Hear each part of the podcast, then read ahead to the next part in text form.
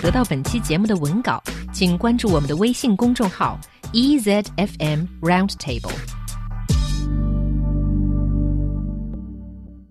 收听这周的英语词汇小百科，我是贺阳。This week we're looking at idioms in the English language related to Greek and Roman mythology. Uh, a lot of these uh, are uh, used quite often in English. Uh, it's similar to Chengyu, I suppose. They just become such a huge part of our culture that for many people, we don't even necessarily question where they've come from.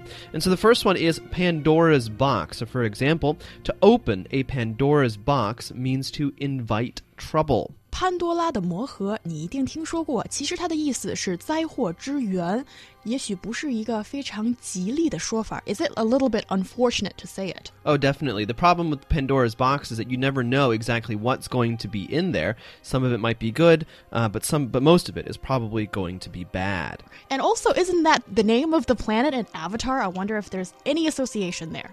And the next one is the Oedipus complex. This was actually coined by Sigmund Freud. Basically, it was the psychological concept that all men want to kill their father and marry their mother. And this is basically what ended up happening to Oedipus, even though he did not know it. 欧迪普斯情节，也就是恋母情节，是常常来形容这种让人觉得有一点点乱伦的感觉的一种男女之间的关系。Yeah, and so really, this these days it's used more to just to describe perhaps a bit of a unhealthy relationship between a mother and her son, and then the opposite, or perhaps the uh, the complementary complex for for girls is called the Electra complex. So very very similar.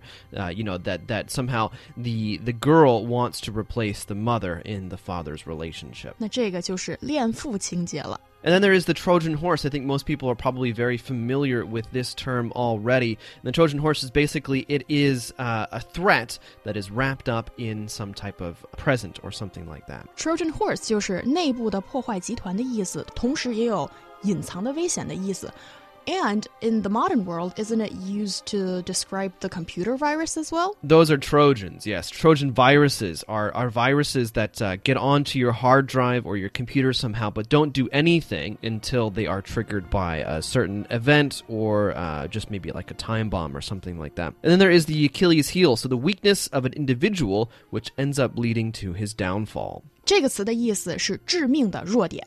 And then the Midas touch. We don't use this so often anymore, but certainly everyone knows what you're talking about if you do use this. And so the Midas touch is it means basically a person who is always lucky and is said to have the Midas touch. And so Midas was a king who wished that everything he touched turned to gold. It's actually a bit of a tragic story, but the way that we use it these days, it's more positive. 这个意思就是点石成金术，而且同时形容某些人十分的幸运，但是现在使用率并不是那么高了。 And then there is the sword of Damocles, and so it's imminent and ever-present peril faced by those in positions of power. So the idea is is that the sword of Damocles is hanging above your head and might drop down at any moment. 达摩克利斯之剑，同时也意味着时刻存在的危险。 And then there is the Gordian knot, which is an extremely perplexing puzzle or problem. Very, very interesting story behind this one.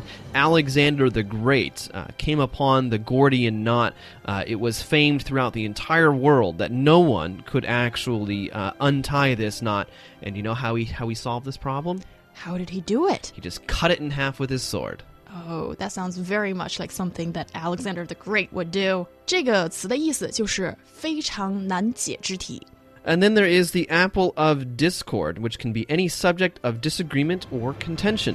不和的根源和发生纠纷的事端就是 Apple of Discord 的意思。 And last but not least, the swan song, a final gesture, effort, or performance given just before death or retirement.